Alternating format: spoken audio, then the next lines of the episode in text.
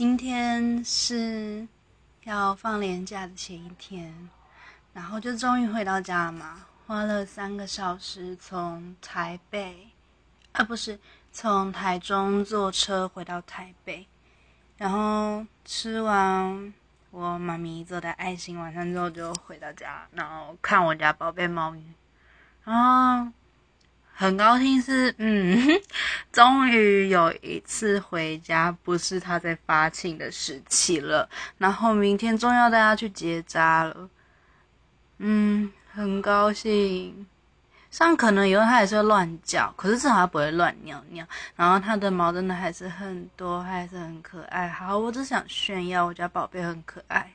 然后刚刚帮他梳毛的时候，他还抓，他咬我，虽然没有受伤。